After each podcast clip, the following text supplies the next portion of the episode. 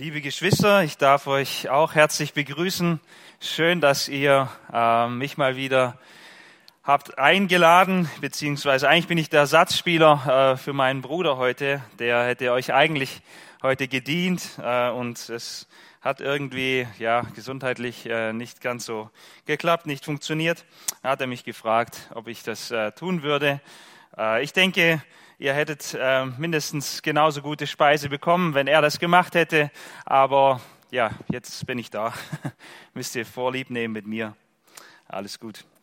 Nein, für mich ist es ein, äh, ein Privileg, hier zu sein. Äh, ich werde an ganz, ganz viel zurückerinnert. Äh, der Chor hat extra eins von meinen Lieblingsliedern ausgepackt. Äh, ich bin sehr, sehr ähm, wieder bewegt auch und dankbar für das, was Gott an Segen gewirkt hat äh, in der Zeit, als ich hier aufgewachsen bin äh, lässt mich wirklich dankbar zurückschauen und ähm, ja, erfüllt mein Herz mit Freude. Ich möchte mit euch, äh, also ich möchte nicht äh, lange Vorrede machen, äh, ich möchte mit euch einen Text heute angucken in Matthäus 10. Ähm, zu Hause bei mir in der Gemeinde äh, in Ditzingen, da lege ich das Matthäus-Evangelium aus, Stück für Stück. Sind ein paar Jahre schon unterwegs und sind im zehnten Kapitel jetzt angekommen. Und hier äh, haben wir ja einen sehr interessanten Text. Ich will ihn vorlesen, Matthäus 10, Vers 1 bis 4 lese ich vor, damit wir ein bisschen äh, Hintergrund haben, aber ich werde vor, vorrangig ähm, auf Vers 2 mich beschränken. Matthäus 10, Vers 1. Ich lade euch vielleicht ein, wenn ihr Freude habt, dürft ihr noch mal kurz aufstehen. Dann können wir diesen Text noch einmal lesen und dann schauen wir. Und als er seine Jünger herangerufen hatte, gab er ihnen Vollmacht über unreine Geister, sie auszutreiben und jede Krankheit und jedes Gebrechen zu heilen.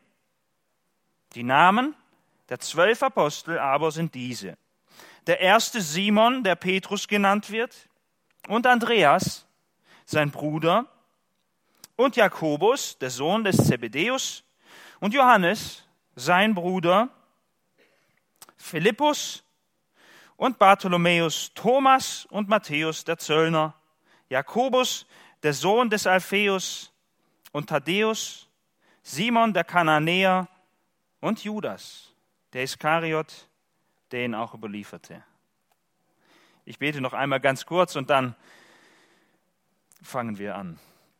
Vater im Himmel, danke dir für diesen Text erscheint so, ähm, es, es scheinen uns einfach Namen zu sein.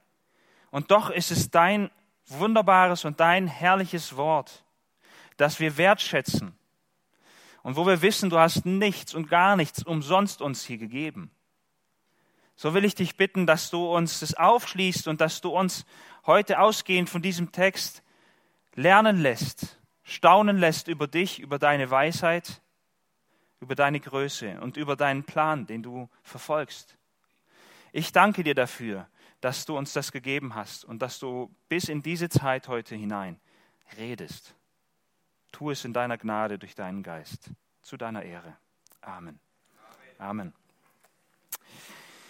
Ja, das ist ähm, für mich immer eine riesige Herausforderung, äh, jetzt euch in zwei, drei Sätzen kurz mit hineinzunehmen, äh, was hat sich jetzt äh, stattgefunden äh, hier in den Kapiteln äh, 1 bis 9 von Matthäus.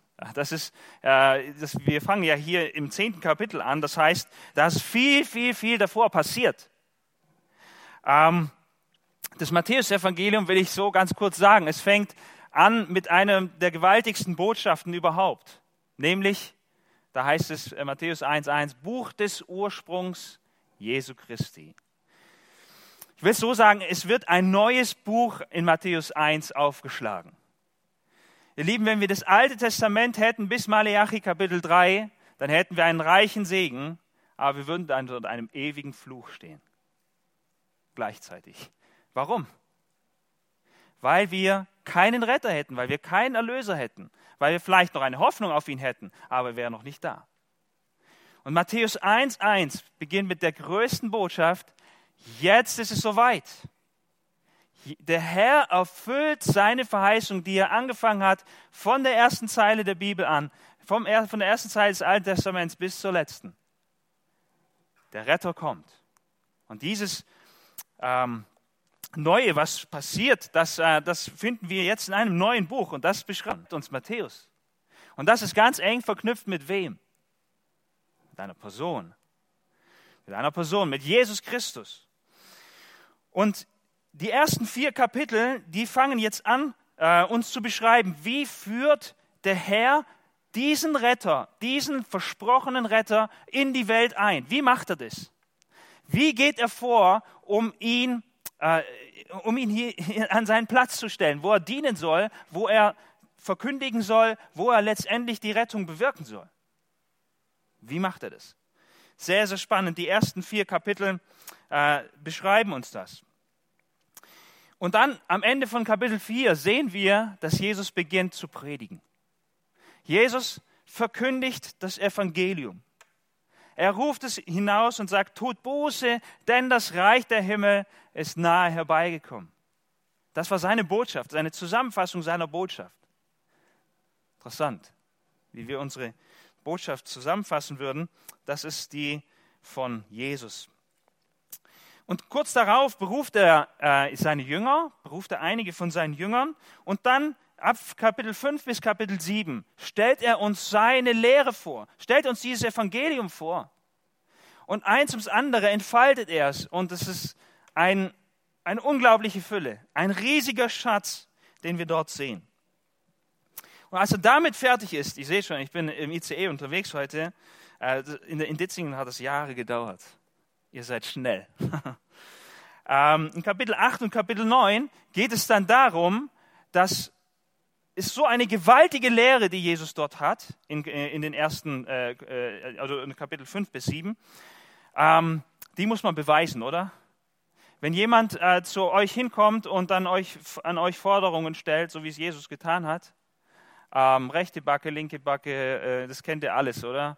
Äh, Feinde lieben, von Herzen beten, von Herzen spenden, was auch immer, gute Werke tun, all das, äh, würde ich sagen, ja klar, mache ich. ist kein Problem. Wer auch immer du bist, ist egal. Wir würden sagen, hey, beweis dich mal, oder? Beweis mal, dass du so eine Autorität beanspruchen kannst. Und Kapitel 8 und 9 gibt uns ein Beweis nach dem nächsten, dass Jesus dieser Retter wirklich ist. Dass er wirklich diesen Anspruch erheben kann, den er erhebt.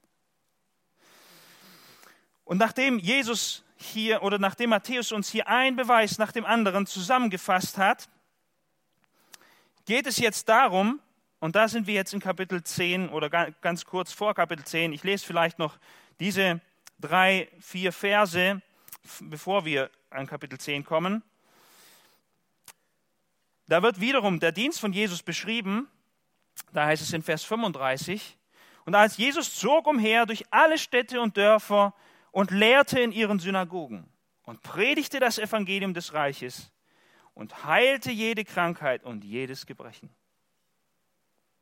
Als er aber die Volksmengen sah, wurde er innerlich bewegt über sie, weil sie erschöpft und verschmachtet waren, wie Schafe, die keinen Hirten haben.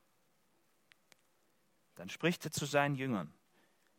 Die Ernte zwar ist groß, die Arbeiter aber sind wenige. Bittet nun den Herrn der Ernte, dass er Arbeiter aussende in, einer, in seine Ernte. Jesus hat diesen Dienst gemacht, vollkommen hat er diesen Dienst gemacht. Aber nach seinem Ratschluss und nach, nach Gottes Plan war es so, dass er nicht für immer alleine diesen Dienst machen wollte. Denn es ist eine sehr, sehr große Arbeit, sagt er. Und was war die Bestimmung von Jesus? Zurückzugehen zum Vater. Das Erlösungswerk zu vollbringen und dann zum Vater zu gehen. Das war seine Bestimmung, das wusste er. Und an dieser Stelle hier sind wir, will ich mal sagen, er beruft hier einen ganz wichtigen Kreis. Ich will so sagen, wenn, wir, äh, wenn ihr an einen Verein denkt, wenn ihr irgendwas vorhabt, einen Verein zu gründen, äh, wie macht ihr das? Ihr schreibt einfach ein paar Sätze aufs Papier und dann ist er gegründet, oder? Geht es so einfach? Nee, oder? Da braucht man ein paar Leute dazu. Ja, da braucht es eine Mindestanzahl an Leuten, die man dann braucht, dass ein Verein gegründet wird. Oder wir können auch äh, auf, auf andere äh, Dinge zurückschauen, auf Länder, die haben oftmals Gründerväter, ja, äh, so einen gewissen Stamm, äh, auf den alles am Ende zurückgeht. Was Jesus jetzt hier tut, um diese Arbeit voranzubringen, um diese, um diese Erntearbeit ähm, voranzutreiben, er beruft solche, zwölf solche Gründer, solche Gründerväter, würde ich sagen.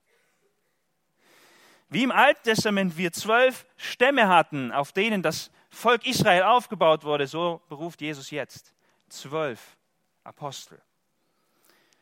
In der Offenbarung sehen wir das dann beides zusammen. Wer es ganz am Ende nachlesen will, Offenbarung 21. Und für mich war die sehr, sehr spannende Frage, ist es, würdet ihr, was, wenn ihr das vorhättet, wir gründen ein neues Volk, wir gründen, suchen, das zu tun.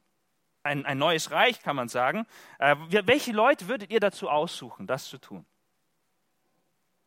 Würdet ihr sagen, wer auch immer will, der kann kommen. Die ersten zwölf kriegen die Plätze. Wäre es euch egal, wer das ist? Wenn ihr ein Haus baut, wie macht ihr das? Wer auch immer da kommen will, ist egal, ne? Der, der Lust hat, der kann kommen und euer Haus bauen. Ob der ähm, was von Hausbau versteht oder nicht, ist egal. Nicht, gell? Im Gegenteil, äh, wir würden uns die fähigsten und die besten Leute aussuchen, die, die äh, am besten ihr Handwerk verstehen und die sicherstellen können, dass wir am Ende ein Haus haben und nicht einfach nur so, so ein Zelt oder so. ja? Für mich war es so spannend. Wen wird der Herr berufen? Wen wird er in diese, in diese zwölf hineinberufen? Es heißt äh, im Neuen Testament, dass wir als Gemeinde aufgebaut sind auf der Grundlage der Apostel und Propheten.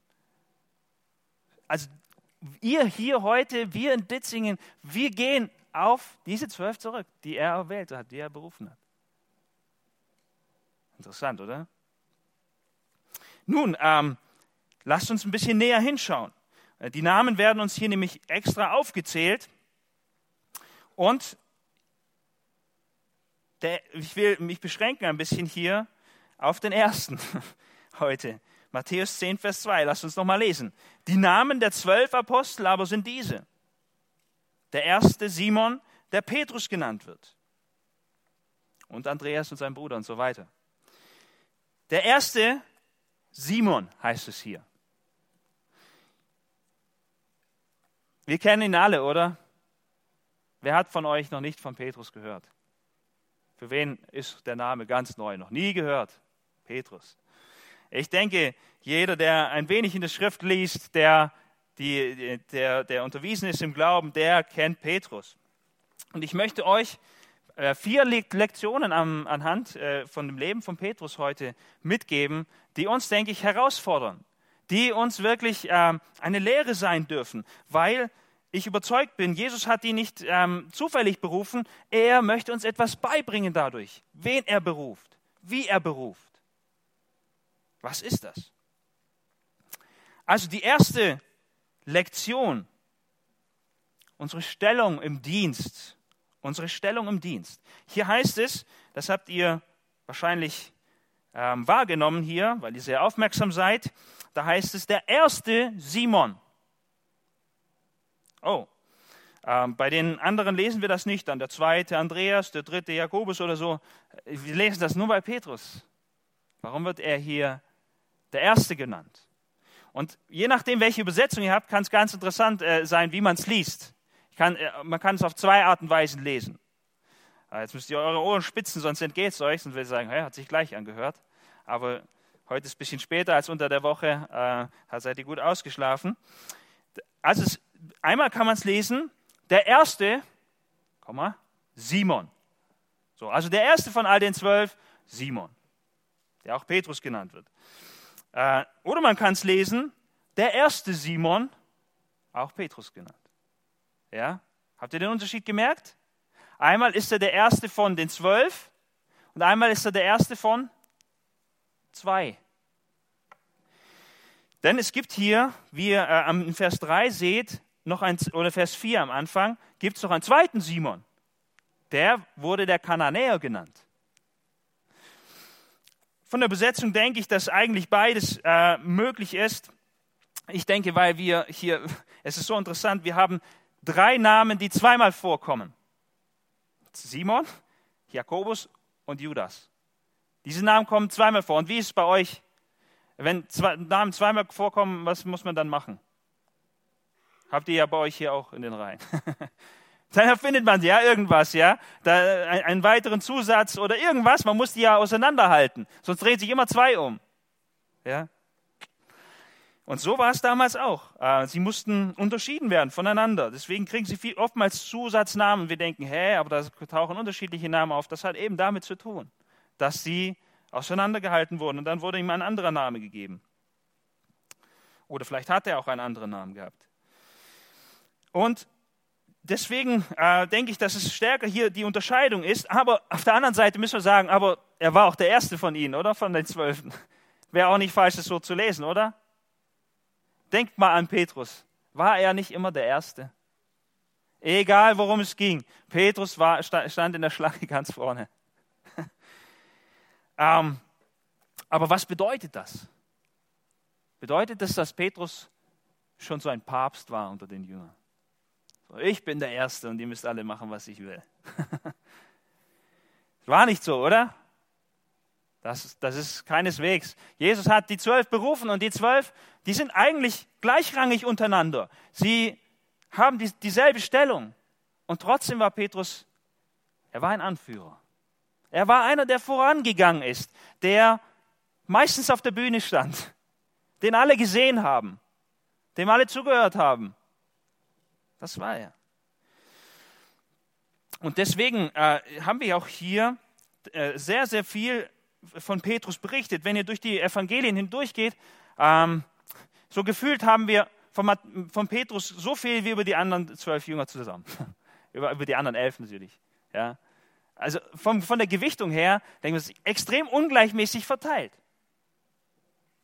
Warum macht die Schrift das so? Das ist unfair, oder? Es wäre doch gerecht, wenn jeder ein Kapitel bekommt. Petrus 1, Andreas 1, Jakobus 1, oder? Wie würdet ihr es machen? Das ist für mich die erste Lektion, die, die wir hier lernen. Weil schaut mal, was für ein Gegensatz dazu ist zu einem äh, Thaddäus. Wie viel wisst ihr von einem Thaddäus? Kann man schnell erzählen, oder? Ist man gleich fertig oder einem Bartholomäus oder einem Jakobus, dem Sohn des Alpheus. Wir wissen nichts über sie, so gut wie nichts. Waren sie deshalb nicht so wichtig? Die erste Lektion ist, dass wir in der Gemeinde unterschiedliche Rollen haben, unterschiedliche Positionen, Aufgaben, aber dass alle gleichermaßen wichtig sind. Wenn wir in die Offenbarung am Ende reingucken, da heißt es nicht, äh, da gab es drei Grundsteine dann der Stadt oder, oder ähm, dann, sie sind alle zwölf vertreten, gleichermaßen. Jeder ist wichtig, ob er gesehen wird oder ob er nicht gesehen wird. Manche sind, siehst du dauernd, andere gar nicht. Aber jeder tut seinen Dienst. Jeder dient dem Herrn mit seiner Kraft, mit seinen Aufgaben, mit seinen Möglichkeiten. Und da ist keine Spaltung im Leib da. Es soll keine da sein. Das ist, was uns 1. Korinther 12, Vers 14 lehrt. Ich lade euch ein, das mit aufzuschlagen. Und ich finde es so spannend, dass der Herr das so aussucht, dass er das so wollte. Er könnte Petrus zurückschieben, zurückstufen und sagen, Petrus, geh mal in die letzte Reihe. Jetzt warst du so lang dran. Nein, jeder hat seinen Platz. 1. Korinther 14, äh 12, Entschuldigung, 12, Vers 14. Denn auch der Leib ist nicht ein Glied, sondern viele. Wenn der Fuß spräche, weil ich nicht Hand bin, gehöre ich nicht zum Leib. Gehört er deswegen nicht zum Leib? Wenn das Ohr spräche, weil ich nicht Auge bin, gehöre ich nicht zum Leib. Gehört er deswegen nicht zum Leib? Wenn der ganze Leib Auge wäre, wo das Gehör? Wenn ganz Gehör, wo der Geruch? Nun aber hat Gott die Glieder bestimmt, jedes einzelne von ihnen am Leib, wie er wollte. Gott weist die Plätze zu. Und für uns ist es gut, Nicht immer zu schielen und nicht immer, die einen, die, die schielen immer neidisch und die anderen, die spielen sich auf. So sind wir als Menschen. Lasst uns darum ringen in Demut, dass jeder seinen eigenen Platz einnimmt. Das ist die erste Lektion, die wir verstehen dürfen. Die Stellung. Wenn wir Gott dienen wollen, dann müssen wir die Stellung annehmen, die er uns zuweist. Die er uns zuweist. Als zweite Lektion und das Selbstbild im Dienst. Das Selbstbild im Dienst. Matthäus 10 wieder zurück. Wenn wir hier lesen über ihn, hier heißt es, der erste Simon, der Petrus genannt wird. So kennen wir ihn eigentlich, oder? Wenn ich jetzt angefangen hätte, die ganze Predigt über Simon zu predigen, dann würde er denken, was redet der die ganze Zeit über seinen Bruder hier? Der soll ihn mal in Ruhe lassen. Wir kennen ihn als Petrus, oder? Nicht als Simon. Das ist sein Name geworden. Wie ist er zu diesem Namen gekommen? Johannes 1. Johannes 1, die erste Begegnung mit Jesus. Andreas, sein Bruder, der mich auch sehr fasziniert hat, äh, als ich mich mit ihm befasst habe, er war so einer, der seine Rolle, der seine Position eingenommen hat. Man merkt fast gar nichts über ihn, aber er führt einen nach dem anderen zu, zu Christus. Herrlich. Äh, Johannes 1, nachdem er das bei seinem eigenen Bruder, bei Simon Petrus gemacht hat, lasst uns vielleicht 41 lesen, also Andreas findet zuerst seinen eigenen Bruder Simon und spricht zu ihm, wir haben den Messias gefunden, was übersetzt ist Christus. Und er führte ihn zu Jesus. Jesus blickte ihn an und sprach, du bist Simon, der Sohn des Johannes. Du wirst Kephas heißen, das ist die hebräische oder aramäische Variante, was übersetzt wird Stein auf Lateinisch Petrus, griechisch Petros. Das ist unser Petrus. Er bekommt hier einen Zusatznamen vom Herrn selber. Und wenn wir jetzt hier lesen, ich habe mir selbst schon ein bisschen ein, ein, ein, ein Bein gestellt. Ich wollte eigentlich, ich bin hier mit der Elberfelder unterwegs. Äh, ich wollte diesen Vers eigentlich in der Schlacht und Luther vorlesen. Da heißt es nämlich, was übersetzt wird, Fels. Fels. Ja, und das verbinden wir mit Petrus, oder? Petrus, was ist sein Name, was ist seine Bedeutung? Fels. Würdet ihr gerne so einen Zusatznamen bekommen? Wenn ihr aussuchen dürftet, so einer wie Jakob, zum Beispiel Fersenhalter oder Fels. Wie würdet ihr lieber heißen? Oder Paulus, der Geringe, oder der Fels, Petrus. Oh, ist nicht schlecht, Petrus. Also für Petrus wird wahrscheinlich gesagt haben hier, oder was wird er sich gedacht haben an der Stelle? Hm, ja, Jesus, gute Wahl. nicht schlecht. Finde ich gut. Ähm, was verbindet ihr mit Fels? Wenn ihr an Fels denkt, auch von der Schrift her, was verbinden wir mit einem Fels? Gott selbst, oder? Altes Testament, durch die Psalmen, geht mal durch. Wie oft sagt es, ähm, sagt es David oder die Psalmschreiber? Ähm, ein, eine kleine Kostprobe in Psalm 18 heißt es, Psalm 18, Vers 2, ich liebe dich, Herr, meine Stärke. Der Herr ist mein Fels und meine Burg und mein Retter.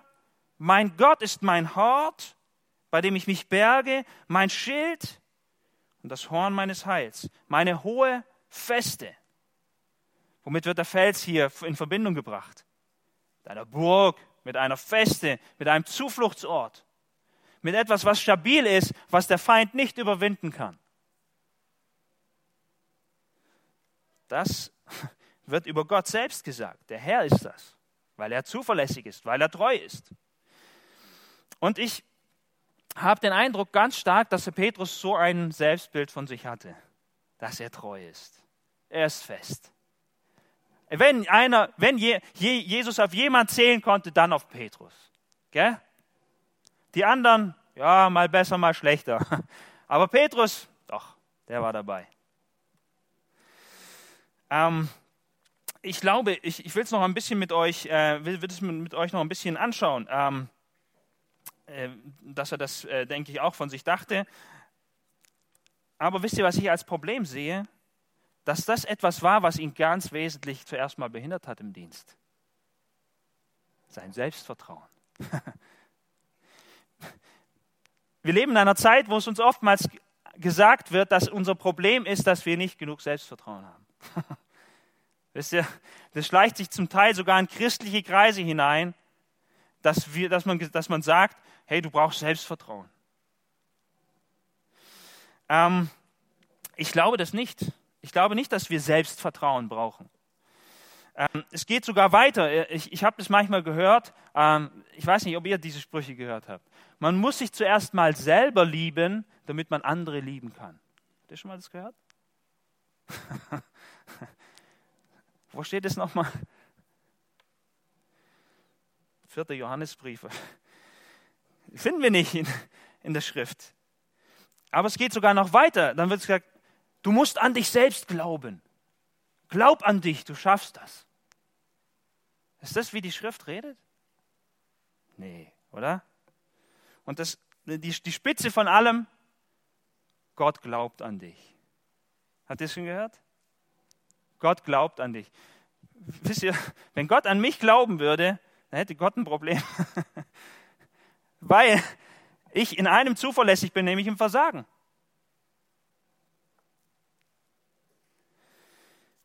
Gott glaubt nicht an uns Menschen. Ihr Lieben, Gott, Gott weiß ganz genau, wer wir sind. Und das Entscheidende ist nicht, dass Gott an uns glaubt, es muss nämlich umgekehrt sein. Ähm, in Sprüche 3, Vers 5, ihr Lieben, sagt es die Schrift schon so deutlich, so klar. Sprüche 3, Vers 5. Und wir kennen diesen Vers. Aber wir müssen es wieder, immer wieder neu hören. Vertraue auf den Herrn mit deinem ganzen Herzen und stütze dich nicht auf deinen Verstand. Verlass dich nicht auf dich selbst, auf deinen Verstand, auf deine Stärke. Vertraue auf den Herrn mit deinem ganzen Herzen. Das war das Problem von Petrus. Es war nicht sein Vorteil, war nicht sein Vorzug, sondern was ihn zuerst behindert hat im Dienst. Das Entscheidende und das Große am Evangelium ist, an dem, was Christus gebracht hat, ist nicht, dass er die Guten ausgesucht hat, die, die Selbstvertrauen hatten, die sich präsentieren konnten, die ihre Stärken ausspielen konnten, sondern dass er sich die größten Versager rausnimmt und in ihnen seine Kraft wirksam werden lässt. Ihr wisst, dass die Schrift das sagt. 2. Korinther 12. 2. Korinther 12, Vers 9.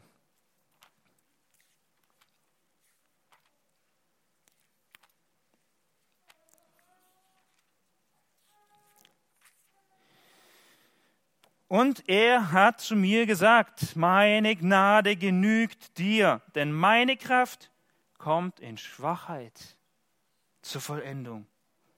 Sehr gerne will ich nun viel mehr, will ich mich nun viel mehr meiner Schwachheiten rühmen, damit die Kraft Christi bei mir wohne. Ihr Lieben, lasst uns das lernen. Wenn wir fruchtbar im Dienst sein wollen, für den Herrn, dann lasst uns lernen, uns der Schwachheit zu rühmen, nicht unserer Stärken. Sonst werden wir aus eigener Kraft dienen. Und die Frucht wird entsprechend ausfallen, menschlich. Petrus hatte einen langen Weg vor sich, diese Lektion zu verstehen. Wisst ihr, als Jesus die Bergpredigt gehalten hat, wie hat er damit begonnen? Glückselig die Armen im Geist. Glückselig die Trauernden. Glückselig die Sanftmütigen. Ich frage mich, wie Petrus dem zugehört hat. Wie er da da gesessen ist, hat er gesagt, Amen. Was hat er, was hat er gesagt oder hat er gedacht, von wem redet der eigentlich? Verstehe ich nicht. Das bin ich nicht. Und wie Viktor vorher gelesen hat, Hebräer 12, 7, ähm, er nimmt sich Petrus an und geht einen langen Weg der Erziehung mit ihm. Einen langen Weg der Erziehung. Wie wunderbar, dass der Herr das tut.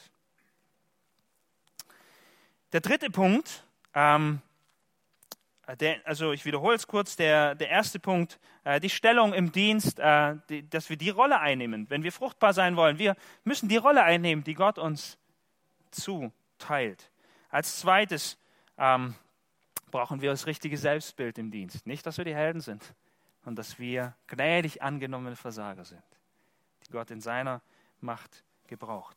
Als drittes eine Lektion aus dem Leben von Petrus, eine wichtige Lektion. Die Bereitschaft zum Dienst. Die Bereitschaft zum Dienst. Ich habe nachgedacht über Petrus und ich habe ähm, mir ist bewusst geworden, dass wir oftmals oder ich will nicht zu pauschal sein, weil wir so unterschiedlich sind, aber dass ich den Eindruck habe, manchmal sitzen wir so da und lesen über Petrus und immer wieder, vielleicht so, ich übertreibe es ein bisschen, ja, sitzen im gemütlichen Sessel bei uns zu Hause, haben so ein schönes Stück Kuchen in der Hand und Kaffee auf der Seite, lassen es so richtig gut gehen, lesen über Petrus und sagen, ach Petrus, schon wieder versagt schon wieder daneben gelegen. Ai. So kommen wir manchmal vor, dass wir das Leben von Petrus betrachten. Dass er einer ist, der ständig auf die Nase fällt, der ständig irgendwie, so wie, ich weiß nicht, ob ihr die kennt aus der Klasse, die immer als erste strecken, aber dann doch falsch liegen. Ja, das ist peinlich, ja. Ich denke, dass wir das ein bisschen korrigieren lassen müssen. Warum? Eigentlich denke ich, dass er uns in vielfacher Hinsicht beschämt. Dass Petrus uns beschämt. Warum? Weil er unglaublich viele Rückschläge erlitten hat, oftmals von Christus sogar korrigiert worden ist. Und wenn ihr mal so einen Rüffel von Jesus bekommen hättet, was würdet ihr danach machen? Es war zum Teil richtig hart. Nachher kommen wir noch kurz da drauf. Sag, geh hinter mich, Satan. richtig, richtig hart. Was würdet ihr danach machen? Wir sagen, ach, okay, kurz verdaut, weiter geht's. Ich denke, viele von uns würden sich zurückziehen, oder? Und sagen, ja gut, Jesus, wenn du mich nicht brauchst, wenn du mich nicht willst, dann, dann gehe ich wieder. Oder dann halte ich mich zurück. Aber wie viele Rückschläge auch kamen, Petrus war trotzdem immer Gewehr bei Fuß. Er war immer bereit, dem Herrn zu dienen. Er war immer bereit, weiterzugehen. Er hat sich nicht entmutigen lassen. Er hat einen Wunsch gehabt, dem Herrn zu dienen. Obwohl so viel Unreife da ist, obwohl so viel nötiger Tadel da ist, so viel nötige Zurechtweisung. Aber er wollte dem Herrn dienen. Fasziniert es euch an Petrus? Mich fasziniert es. Egal, ob wir schauen, wie im Wort war er immer derjenige, der vorne dran war, der als erster da war. Ich erinnere euch, ähm, Matthäus 17, äh, ich, ich, ich nenne die Stellen euch nur, wir werden sie jetzt nicht alle nachschlagen. Äh, ihr, könnt sie, ihr könnt sie zu Hause weiter anschauen. Matthäus 17, als sie auf dem Berg der Verklärung sind. Wer ist der Erste, der sagt, hey, lasst uns hier Hütten bauen? Wer sagt's? Petrus. Er ergreift das Wort. In Kapitel 19, Vers 27 da spricht Jesus sehr, sehr herausfordernd auch über Ehe und über all diese Dinge und dann über den, äh, den reichen Jüngling, ähm, der dann betrübt weggeht. Und wer ist der Erste, der dann das Wort ergreift? Alle überlegen sich, ja, wenn der Profi, Gesetzesgelehrte, ähm, wenn der es nicht schafft, wenn der nicht reinkommt, ja, was ist mit uns Versagern? Wer ist der Erste, der fragt? Petrus. Ja, was ist mit uns? Wenn wir weitergehen, Lukas 8, Vers 45, äh, wo eine ähm, große Volksmenge um Jesus ist und wo er die Tochter des Jairus äh, unterwegs ist, zu heilen. Und alle drängen ihn und Jesus sagt, wer hat mich berührt? Was haben alle Jünger gedacht? Jesus. alle haben dich, alle berühren dich doch. Die Menge drängt dich. Aber wer sagt's? Petrus. Er ist der Erste, der das Wort ergreift aber nicht nur im, in, im, im Wort, auch in der Tat. Als Jesus ihnen entgegenkommt im Boot, wer bleibt schön im Boot sitzen und guckt sich das an? Wer steigt aus? Petrus steigt aus.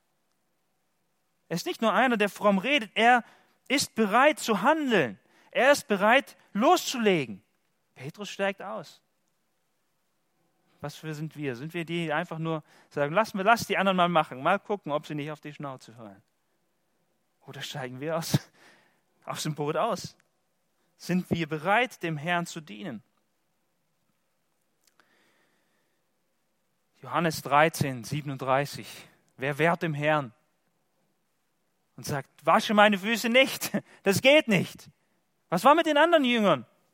Vielleicht war es ihnen unbehaglich oder wie auch immer. Naja, okay, komm los. Petrus, nein, Herr, nein, stopp.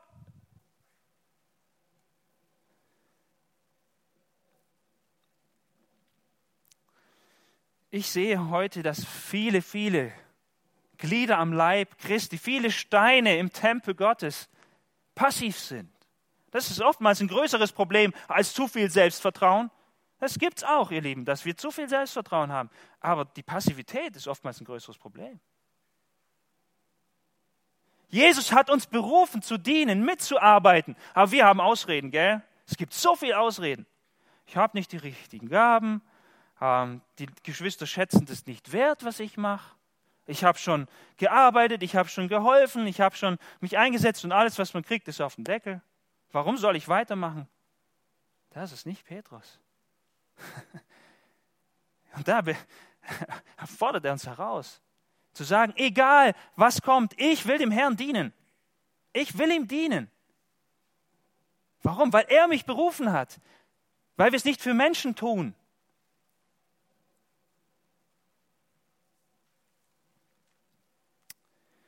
Erste Petrus 4, Vers 10. 1. Petrus 4, Vers 10.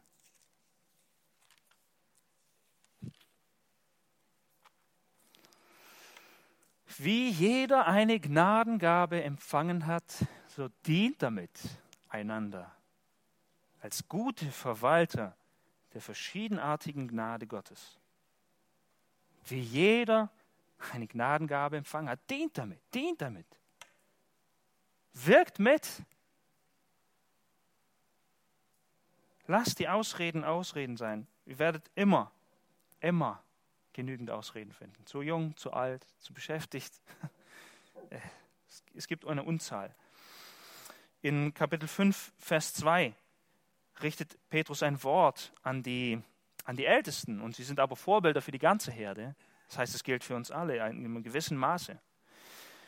5, Vers 2. Hütet die Herde Gottes, die bei euch ist, nicht aus Zwang. Nicht aus Zwang. Ja, es macht halt kein anderer. Dann lass mich halt bereitschlagen. Nicht aus Zwang, sondern freiwillig. Gottgemäß, so als würdet ihr Gott dienen, nicht Menschen, was übrigens auch der Fall ist. Nicht aus schändlicher Gewinnsucht, nicht weil wir etwas davon haben, nicht weil es uns etwas bringt, sondern bereitwillig. Bereitwillig. Psalm 100. Wenn es euch zu viel Stellen sind, einfach Ohren aufhören, später nachschlagen, aufschließen. Psalm 100. Psalm 100, Vers 1. Ein Psalm zum Dankopfer. Jaucht dem Herrn alle Welt. Dient dem Herrn mit Freuden kommt vor sein Angesicht mit Jubel, dient dem Herrn mit Freuden. Lasst euch dazu berufen. Lasst euch dazu berufen. Und die vierte Lektion, die er uns lehrt, denke ich, durch, durch Gottes Werk, durch seine Gnade, die Motivation im Dienst. Die Motivation im Dienst. Auch hier wiederum, äh, man kann Petrus viele, viele Vorwürfe machen. Seine Unreife, äh, seine vorlaute Art, all diese Dinge. Aber wisst ihr, worüber ich staune bei Petrus? Über seine Motivation zum Dienst. Nicht nur, dass er bereit ist zu dienen, sondern warum macht er das? Stellt euch mal vor, äh, als Jesus da in, ähm, auf dem See zu ihnen kommt, warum steigt Petrus aus? Warum wartet er nicht, bis Jesus kommt? Ein klein bisschen Geduld. Jesus wird ja kommen gleich. Warum sagt der Herr, wenn du es bist, sag ich, ich komme sofort zu dir? Wegen seinem Herz. Weil sein Herz zum Herrn zieht. Wenn es sein Herr ist, dann hält ihn nichts auf dem Sessel.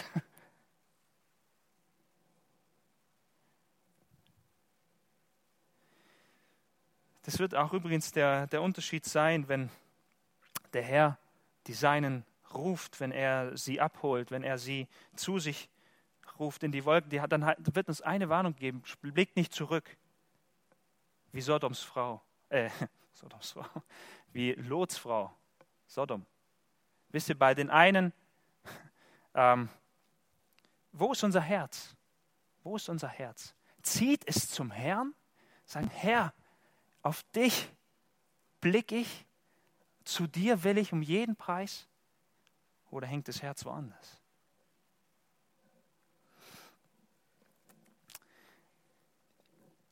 Wenn wir weiterschauen, ähm, Matthäus 16, ab Vers 21, als, ähm, er den, als er Jesus zurückhält und sagt, Herr, das widerfahre dir auf keinen Fall. Jesus sagt, ich gehe sterben. Er sagt, das widerfahre dir auf keinen Fall. Warum sagt er das?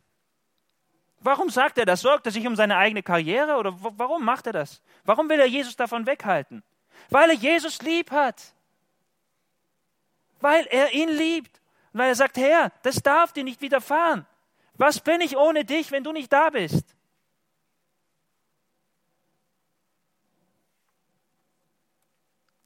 Es hat an, an, an geistlichem Verständnis gemangelt. Aber die Liebe war da. Warum wollte er unbedingt auf dem Berg der Verklärung bleiben? Warum wollte der unbedingt da bleiben?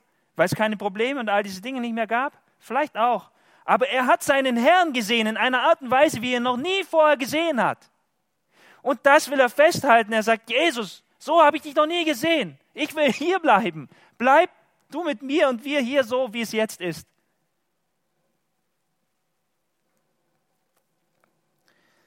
Oder eine Stelle, Matthäus 17, Vers 24. So eine interessante Begebenheit, wo uns von einer, von einer Begebenheit erzählt dann, wo Jesus mit Petrus allein unterwegs war. Es ist nicht so eine bekannte Begebenheit.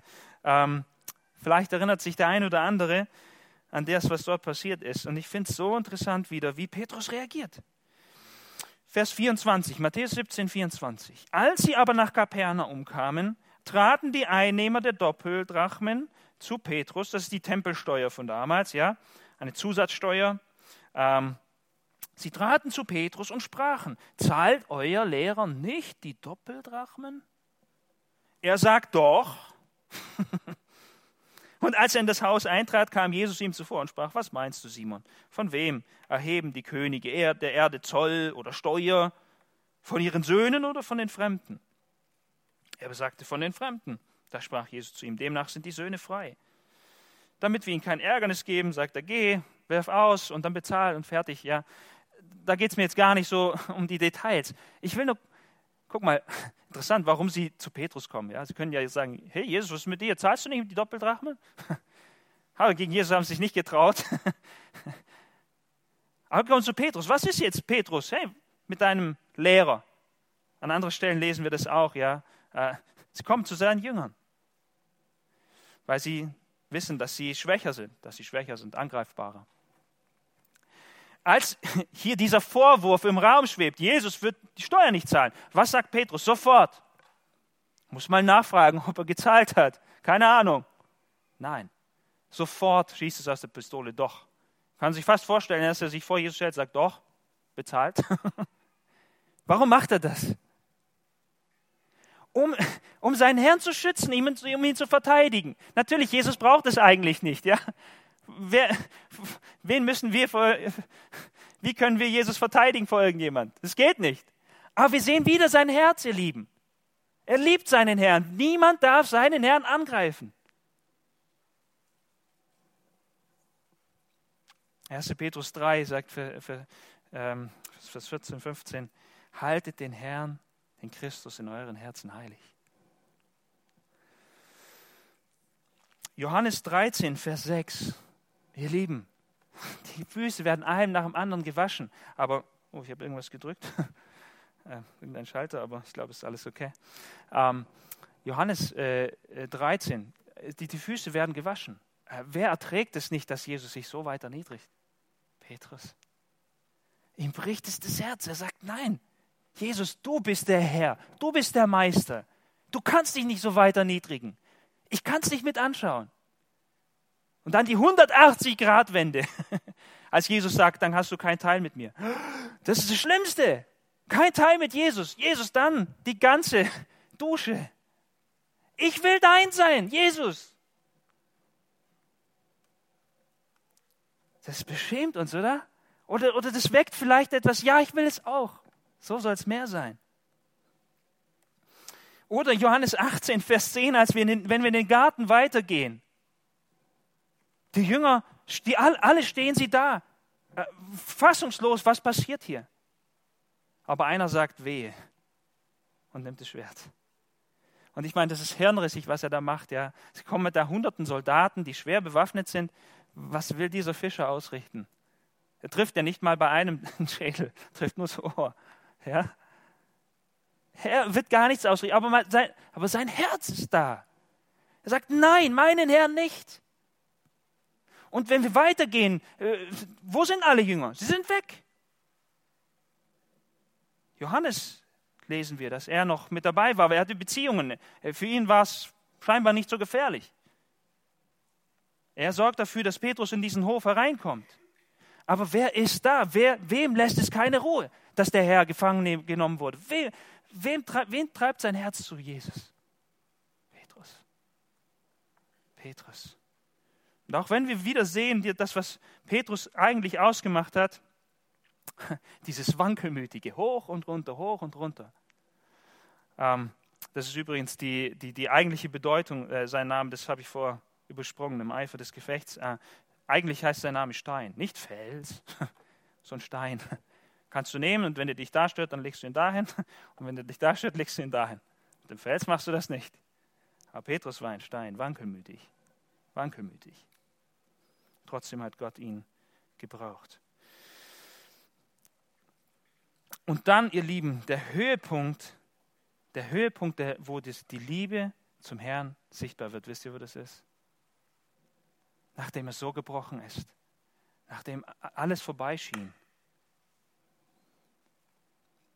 Und dann waren sie fischen auf dem See. Erinnert ihr euch?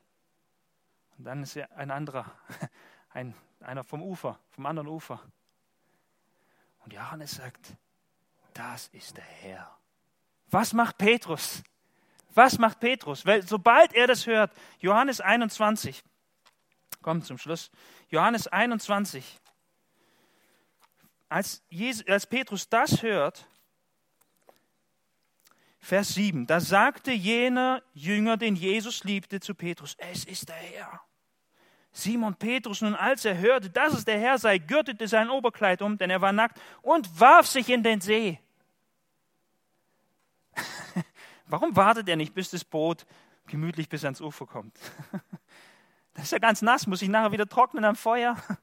Alles Mögliche. Hat nicht drei verschiedene Klamotten, äh, Garderoben dabei gehabt. Warum wirft er sich in den See? Aus Liebe. Und dann fragt Jesus ihn nachher, Simon, Sohn des Johannes, liebst du mich? Er sagt, ja, ja. Lieben, und das ist das mit das Entscheidende, wenn wir dem Herrn dienen wollen und wenn wir für ihn fruchtbar sein wollen, muss aus Liebe sein. Es muss aus Liebe sein. Nicht aus Pflichtbewusstsein, nicht weil die Leute das wollen, nicht weil man das macht als anständiger Christ. Der Herr lehrt uns, dass wir die richtige Motivation für den Dienst brauchen. Ich möchte euch einladen, dass wir uns selbst prüfen. Sind wir bereit, die Rolle einzunehmen, die Gott für uns zudenkt, äh, die er für uns vorsieht? Sind wir bereit, demütig diesen Platz einzunehmen? Ohne Kampf, ohne Rangelei, ohne diese Dinge? Sind wir bereit, unser Selbstbild überarbeiten zu lassen? Sind wir bereit zu erkennen, dass wir absolute Versager sind, die jeden Tag zu 100 Prozent aus der Gnade Gottes leben und wirken? Als drittes sind wir bereit, dem Herrn zu dienen, egal was, wie viel dagegen sprechen mag. Und als viertes wollen wir dem Herrn oder lieben wir ihn, dienen wir ihm aus Liebe. Das ist entscheidend. Ich lade euch ein, lasst uns beten. Danke, lieber Vater, dass wir sehen dürfen, dass du mit voller Absicht so einen Petrus auserwählt und berufen hast und in deinen Kreis hineingestellt hast. Du hättest einen ganz anderen Menschentyp nehmen können. Aber das macht uns Hoffnung, Herr, dass du so einen genommen hast, der so unreif oftmals war, der oftmals ein Tadel eingefahren hat, aber der trotzdem so brauchbar für dich geworden ist. Ich danke dir, Herr. Das ist meine Hoffnung, warum ich weitermachen kann, dir zu dienen. Und das ist unser aller Hoffnung. Herr, weil in dem einen oder anderen Punkt wir alle zurückbleiben vor dem Anspruch. Ich will dich aber bitten, dass wir durch nichts uns entmutigen lassen, eben dir zu dienen, uns zu deiner zur Verfügung zu stellen und aus Liebe unser Leben aufzugeben für dich für dein Reich, für deine Herrlichkeit. Ich preise dich für deine Güte, für deine Freundlichkeit, für deine Geduld, für deine große Liebe, Herr. Danke dir dafür. Amen.